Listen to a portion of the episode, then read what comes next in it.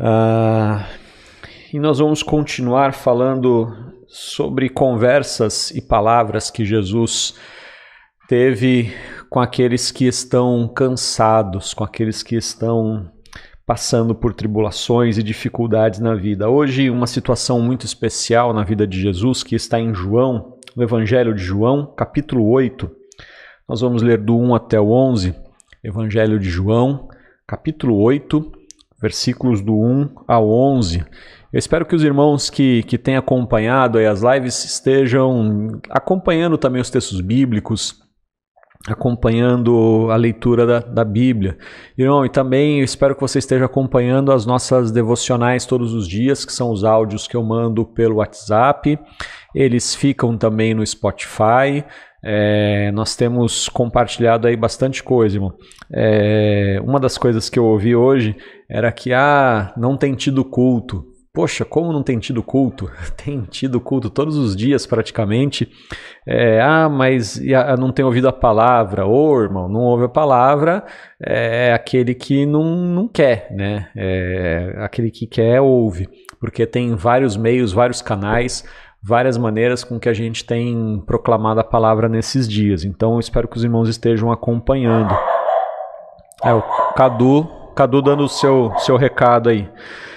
João capítulo 8, versículos de 1 a 11, diz assim: Jesus, no entanto, foi para o Monte das Oliveiras. De madrugada voltou novamente para o templo, e todo o povo se reuniu em volta dele.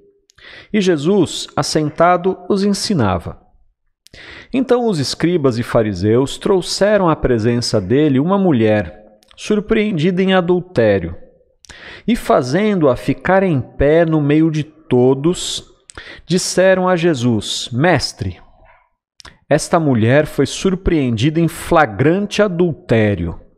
Na lei de Moisés, na lei, Moisés nos ordenou que tais mulheres sejam apedrejadas. E o Senhor, o que tem a dizer? Eles diziam isso tentando para terem de que o acusar. Mas Jesus, inclinando-se, escrevia na terra com o dedo. Como eles insistiam na pergunta, Jesus se levantou e lhes disse: quem de vocês estiver sem pecado, seja o primeiro a atirar uma pedra nela. E inclinando-se novamente, continuou a escrever no chão. Mas eles, ouvindo essa resposta, foram saindo um por um, a começar pelos mais velhos até os últimos, ficando só Jesus e a mulher em pé diante dele. Levantando-se, Jesus perguntou a ela: Mulher, onde estão eles? Ninguém condenou você? Ela respondeu: Ninguém, Senhor. Então Jesus disse: Também eu não a condeno. Vá e não peque mais. Ah, irmão, situação dessa mulher nessa, nessa cena era uma situação de vida ou morte, era uma situação extrema. Ela foi levada à presença de Jesus, arrastada uh, por causa de um, de um pecado, de um delito que ela cometeu. Em momento algum eh, se diz no texto que essa mulher estava sendo acusada falsamente ela está sendo colocada diante de Jesus, ela responde num processo jurídico, ela responde num processo que estava de acordo com a lei dos judeus e dependendo do resultado deste processo, estava a vida ou a morte diante dela.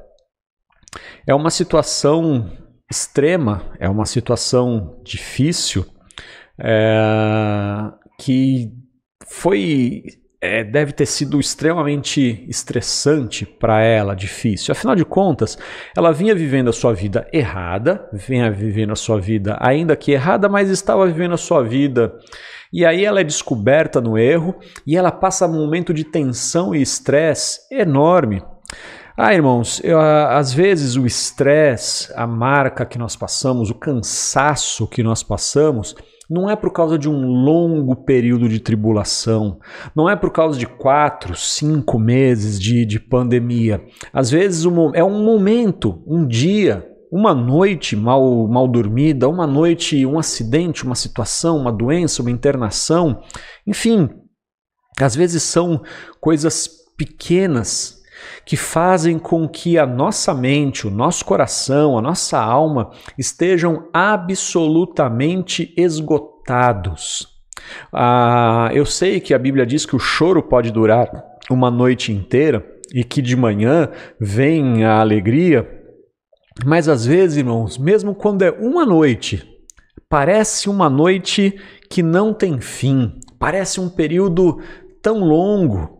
Um, às vezes, uma situação, talvez você já tenha vivido como eu já vivi, uma situação que durou minutos. Mas quando você para para pensar, aconteceu tanta coisa naqueles minutos que aqueles minutos parecem horas, parecem dias. Você gostaria que acabasse e nunca acaba. É um desespero profundo, é um desespero muito grande. E essa situação, a gente não sabe quantas horas levou, se é que foram apenas algumas horas, se foi um dia, eu não sei quanto tempo durou essa cena, mas é fato que foi uma, uma cena para essa mulher estressante, difícil, marcante. E que, mesmo que ela sobrevivesse, ela poderia sair dali com traumas terríveis, pesados ela, ela é arrastada para essa situação. Ah, o texto diz que os escribas e fariseus trouxeram à presença. Então não foi ela, essa mulher não foi acompanhada, ela foi trazida, ela foi como que obrigada a estar diante de Jesus. E pior, os que levaram essa mulher à presença de Jesus não eram seus amigos, não eram pessoas que queriam bem, eram pessoas que queriam mal de Jesus e ela estava sendo um meio para que essa maldade fosse concretizada. Algo terrível. Ah, irmãos, nós já falamos é, em, algum, em uma outra ocasião sobre os amigos é, que baixaram o paralítico na presença de Jesus, e isso foi para o bem do paralítico. Aqui eu poderia até brincar dizer que não é todo mundo que te leva na presença de Jesus que quer o seu bem. Essa mulher ela foi levada à presença de Jesus, mas ela não foi levada à presença de Jesus com uma boa intenção. Não é todo mundo que está diante de Jesus que tem boas intenções no coração. Mas o que eu posso te afirmar é o seguinte: que todos que estiverem diante de Jesus serão transformados. Todos que estiverem diante de Jesus terão a sua vida revelada, seus desígnios revelados e terão a sua vida absolutamente transformada. Esses homens que estavam acusando essa mulher não tiveram uma transformação para o bem. O mal que havia neles veio para fora e eles escolheram continuar na maldade. Não é o caso desta mulher. Essa mulher, ela foi levada à presença de Jesus, a sua maldade foi exposta, mas ela foi transformada para o bem. Irmão, uma vez eu, eu preguei sobre a, a Naamã, que foi é, que teve que se batizar na, nas águas do Rio Jordão e ficou chateado por causa disso e tal. E a mensagem que eu preguei foram cinco pessoas diante do poder de Deus. Tem em algum lugar aí na, na internet, é, é, se procurar ainda, ainda acha. Mas é interessante que o texto vai contando como cinco pessoas diferentes elas viram o poder de Deus e o que vai acontecendo na vida de cada uma dessas cinco pessoas são resultados absolutamente diferentes. Não é todo mundo que ouve a palavra e, e tem um, um bom, uma boa recepção Não é todo mundo que está envolvido com o processo religioso da igreja que está verdadeiramente transformado pelo Evangelho. E não é todo mundo que começou a transformação no Evangelho que já é um cristão adulto naquele em, em quem você não vai encontrar erros. Apesar de sermos salvos, apesar de sermos lavados e redimidos pelo Senhor, pessoas são diferentes. Pessoas têm reações diferentes. Pessoas podem errar, inclusive. Ou pessoas podem estar fingindo. Ah, nessa situação aqui, as pessoas elas estavam num grandíssimo teatro. Ah, a intenção deles não era fazer justiça, a intenção deles não era que a lei de Moisés fosse cumprida. A intenção deles era pegar Jesus em algum erro, mesmo que tivessem que apedrejar essa mulher. Essa mulher está diante de um processo civil, um processo criminal, na verdade.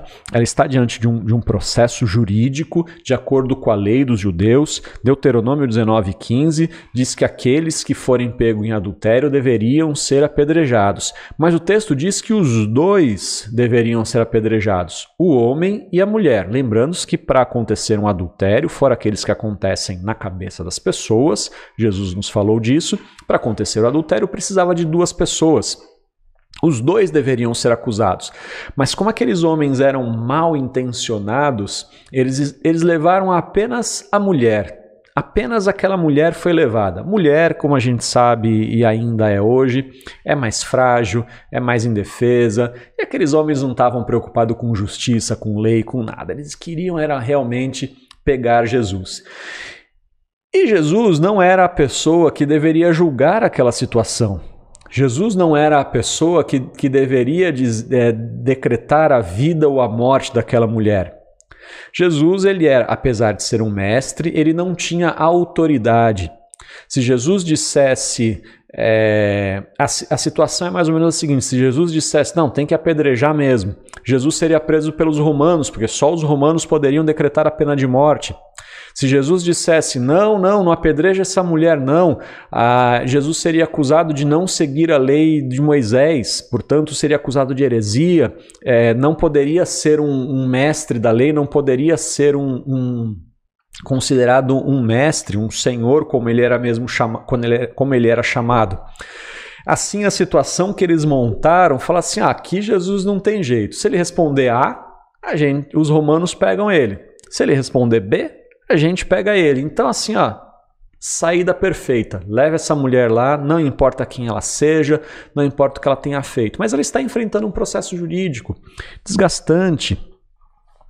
Ah, irmão, quando a gente pensa nas palavras de Jesus, e esse é o nosso foco, na verdade, o nosso foco nessa noite é, a, é o que Jesus falou àquela mulher: onde estão os teus acusadores? Ninguém condenou você? E ela respondeu: Ninguém. Então Jesus disse: Também eu não te condeno, vá e não peques mais. Esse é, esse é o centro, é aquilo que nós queremos falar. Essas foram as palavras de Jesus para essa mulher em desespero. Também eu não te condeno, vá e não peques mais. Vá e não peque mais. Essa é a nossa situação diante de Deus, na verdade, porque todos nós somos pecadores. Todos nós temos uma dívida com Deus e a nossa dívida é justa. A nossa dívida é certa, a nossa dívida de pecado é certa.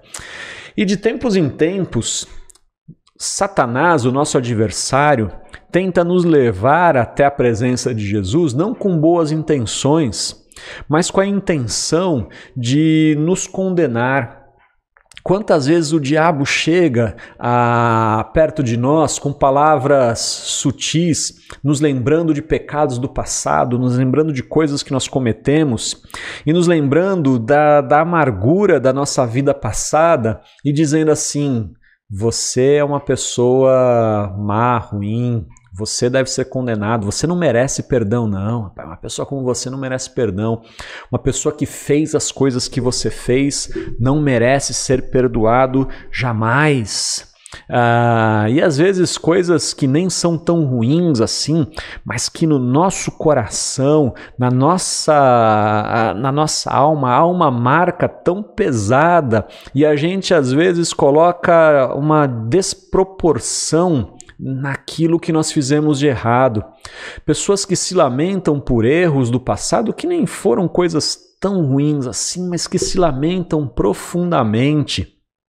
Irmão, entenda o seguinte, aqui Jesus ele está redimindo essa mulher em três aspectos e esses aspectos que a gente precisa olhar. Uh, Jesus ele, ele redime essa mulher num processo jurídico, humano, diante dos homens. Uh, Jesus ele quer e deve realmente nos mostrar qual é a nossa dívida para com os homens, a nossa dívida real. Nós, como cristãos, quando pregamos a um pecador que tenha cometido um crime que é digno de pena, que é digno de pena no sentido de condenação, nós dizemos que esse deve sim pagar a sua dívida com os homens. Se, por exemplo, um assassino se apresenta diante de Cristo dizendo eu recebo a Cristo como Salvador, dizendo sim, Jesus vai perdoar seus pecados, mas você precisa pagar a sua dívida com os homens, para que você não tenha do que ser acusado diante dos homens. Ah, irmão, você aí que está com o nome no SPC, paga suas dívidas, irmão. Não deixa o nome de Cristo de repente ser envergonhado por causa de uma ah, de um desleixo seu, de uma má administração. Acerta suas contas. Não deixa que isso de repente te afaste de Deus. Porque, irmão, tem pessoa, irmão, irmã, tem pessoas que se afastam de Deus por causa das dívidas humanas porque não querem pagar as suas contas, não querem acertar as suas contas com os homens. Mas acredite, mesmo quando você estiver, tiver que lutar contra os homens, Jesus estará com você. Quando você precisar pagar as suas contas com a sociedade, Jesus estará com você. Ah, creia, Ele vai te abençoar e dar sabedoria para que você não, não venha a, a se afundar ainda mais mas você precisa realmente é, pagar as suas dívidas. Deus não vai apagar isso. Ele vai lutar junto com você se as coisas forem injustas, como foi esse caso aqui. Era um processo absolutamente injusto. E creia, Jesus lutou por aquela mulher da maneira dele. Lutou de forma silenciosa, com forma é, é, de sabedoria. Ele não disse que aquela mulher não tinha errado. Ele, ele simplesmente disse assim: olha, uh, juridicamente falando, tá tudo errado. Só que ele não podia, ele não quis entrar nessa discussão jurídica. Ele simplesmente olhou e falou: olha, se vocês não estão pecando, pode atirar a primeira pedra. Jogou para eles a responsabilidade, ora, se eles atiram a primeira pedra, se eles dissessem não, nós não pecamos nada e atirassem a primeira pedra, eles teriam um problema com os romanos. Se eles atirassem a primeira pedra, ainda que não tivessem problema com os romanos, eles teriam um problema com a lei de Moisés, porque a lei de Moisés não permite também matar um, um injusto. A lei de Moisés prevê as questões jurídicas corretas. Então Jesus ele defende a causa daquela mulher com, com uma única pergunta, com uma única palavra de sabedoria, sem discussão, sem nada porque o processo dela era completamente injusto, mas isso não significa que ela não tenha feito nada de errado que fosse digno de pena de morte. Mas Jesus não está interessado na pena de morte. Jesus está interessado na redenção do homem diante de Deus, e esse é o segundo aspecto que a gente vê nesse texto sobre a nossa redenção, a nossa paz com Deus. Jesus ele, ele quer que a gente esteja de bem com os homens, que a gente perdoe as pessoas, que a gente refaça os nossos relacionamentos, mas ele também quer restaurar o nosso relacionamento com Deus. Quando ele diz assim: também eu não te condeno, também eu não, não condeno você. Romanos capítulo 5, versículo 1 diz que justificado, pois, pela fé, temos paz com Deus Ah, irmão, ah, o relacionamento com Deus tem que ser algo muito precioso para nós. Nosso relacionamento com Deus tem que ser algo extremamente valioso. Os nossos pecados fazem separação entre nós e Deus, e sempre que nós não nos arrependermos dos nossos pecados, eles irão pesar sobre nós. Ah, o salmista diz: Enquanto eu calei o meu pecado, os meus olhos, os meus ossos se secaram. Quantas pessoas estão carregando o fardo do pecado simplesmente porque não querem confessar o seu pecado? Quantas pessoas estão adoecendo porque não querem encontrar alguém para abrir o coração e dizer: pequei, preciso, é, eu, eu preciso mudar, me ajude, eu não consigo mudar. Ou mesmo que não querem entrar no seu quarto e confessar os seus pecados um a um, dando nome aos seus pecados. Porque, ah, irmão, não vem com essa conversa de Senhor, cobre uma multidão de pecado. Que multidão? Dá nome à multidão, fala quem é. Não ora assim, não. Senhor, o Senhor conhece os meus pecados. Sim, ele conhece, mas ele quer saber se você reconhece. Ele quer saber se você se arrepende. Ele quer saber se você quer mudar. Porque a partir do momento que você quiser mudar e se arrepender, você terá paz com Deus. Não importa o que você tenha feito. Não importa o que tenha acontecido. Jesus falou assim: Eu não vou te condenar. Fique em paz. Fica tranquila. Eu não vou derramar condenação para você. Irmão, tem uma, uh, tem uma postura de Jesus nesse texto que eu acho belíssima, que aliás é o, o Salmo 40, fala: Esperei pacientemente no Senhor, ele se inclinou para mim e ouviu o meu clamor. É interessante que essa mulher ela é colocada de pé diante da multidão, ela é colocada de pé perto de Jesus como sinal de vergonha de exposição, como quem diz aqui: olhem, olhem todos vocês, aqui está uma pecadora, e olhem ali, ali está o mestre. A postura do mestre é a mais interessante, porque ele não se ele não se coloca como mestre. O texto diz que ele estava inclinado, ele estava abaixado, na postura de humildade, na postura de quem não tem autoridade, na postura de dizer assim: ah, essa briga não é minha, não. E ele estava ali escrevendo na areia, escrevendo alguma coisa que João não vê nenhuma importância. Jesus, é, João não acha que o que Jesus estivesse escrevendo fosse algo de, de digno de, de ser notado e ser espalhado na história do Evangelho. Então, Jesus está ali escrevendo inclinado, ah, quando nós clamamos ao Senhor, é, creia, o Senhor se inclina na sua direção ele se inclina para chegar mais perto de você.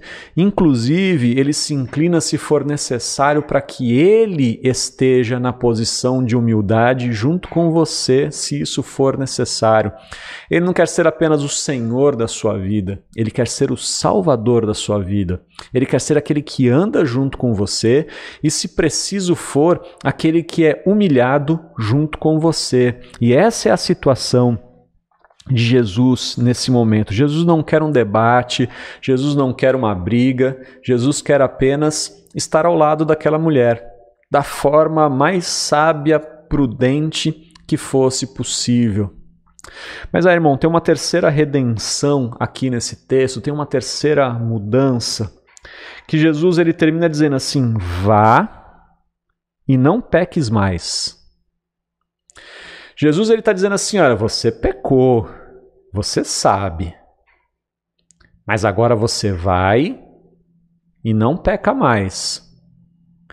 João 5,14 houve uma outra situação em que Jesus disse essa expressão vai não peque mais, mas ele disse uma coisa a mais. Ele, ele diz o seguinte: João 5,14 fala assim: Mais tarde, Jesus encontrou no templo e lhe disse: Olhe, você foi curado. Não peque mais, para que não lhe aconteça coisa pior. Vá, não peque mais, para que não lhe aconteça coisa pior. Meu irmão, qual é o ensino de Jesus? A gente precisa estar em paz com a gente mesmo. A gente precisa é, é, a gente precisa mudar o nosso interior, o nosso coração. Como é que a gente muda o nosso coração?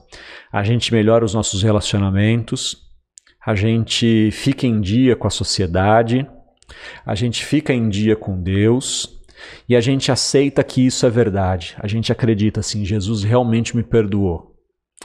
Quando conta-se uma história, já acontece a história dezenas de vezes na igreja. Conta-se a história de que é, o diabo se apresentou diante de Lutero e o, e o acusou de vários pecados. E Lutero disse: sim, todos esses pecados são verdades, eu cometi todos eles. Mas Jesus me redimiu de cada um deles. Jesus me perdoou cada um desses pecados. E o diabo se foi. Irmão, o que você precisa às vezes dizer é: Jesus me perdoou de cada um desses pecados. Só que Jesus não te perdoou para você continuar pecando. Jesus não te pôs em liberdade para você continuar um, um, criminoso. Jesus te coloca em liberdade para que você ande em novidade de vida. Porque está falando, se você continuar pecando, coisas piores podem acontecer. Então, não, então se segura aí, rapaz. Não, não, não vive essa vida de pecado, não. Se você é, se você aceita o perdão de Jesus, você precisa começar a mudar. Arrependimento é isso. Arrepender é estar andando num caminho e voltar atrás. Isso é arrependimento. Arrependimento é saber que você estava perdido no caminho e agora você tem um rumo certo. Anda a partir de hoje como quem tem um rumo certo. Anda em paz com a sua história. Anda em paz consigo mesmo. Se redime. Porque Jesus ele não te condena, mas você não, você não pode ficar andando também do jeito que você quiser. Meu irmão, entenda o seguinte e coloca isso no teu coração, meu irmão e minha irmã. Jesus ele quer transformar a nossa vida em todos os aspectos não apenas em um ou em outro. Jesus ele quer transformar a sua vida no seu relacionamento com Ele, com Deus, no seu relacionamento com as pessoas, no seu relacionamento consigo mesmo. É por isso que Jesus disse assim: ame a Deus acima de todas as coisas e ao próximo como a si mesmo. Nós precisamos amar a Deus, precisamos amar o próximo e precisamos amar a nós mesmos. Se nós conseguirmos colocar, colocar isso em dia, boa parte do nosso cansaço vai se desfazer. Boa parte do nosso estresse vai se embora, porque a gente sabe, a gente vai entender que é Jesus quem luta a causa com a gente, é Jesus quem anda com a gente, é Jesus quem nos defende. Nos defende do, dos ataques de Satanás, nos defende da sociedade, nos defende às vezes de nós mesmos. Bom, que Deus te abençoe, cure o teu coração e cuide de sua vida. Que Deus nos abençoe. Amém, irmão? Amém, amém.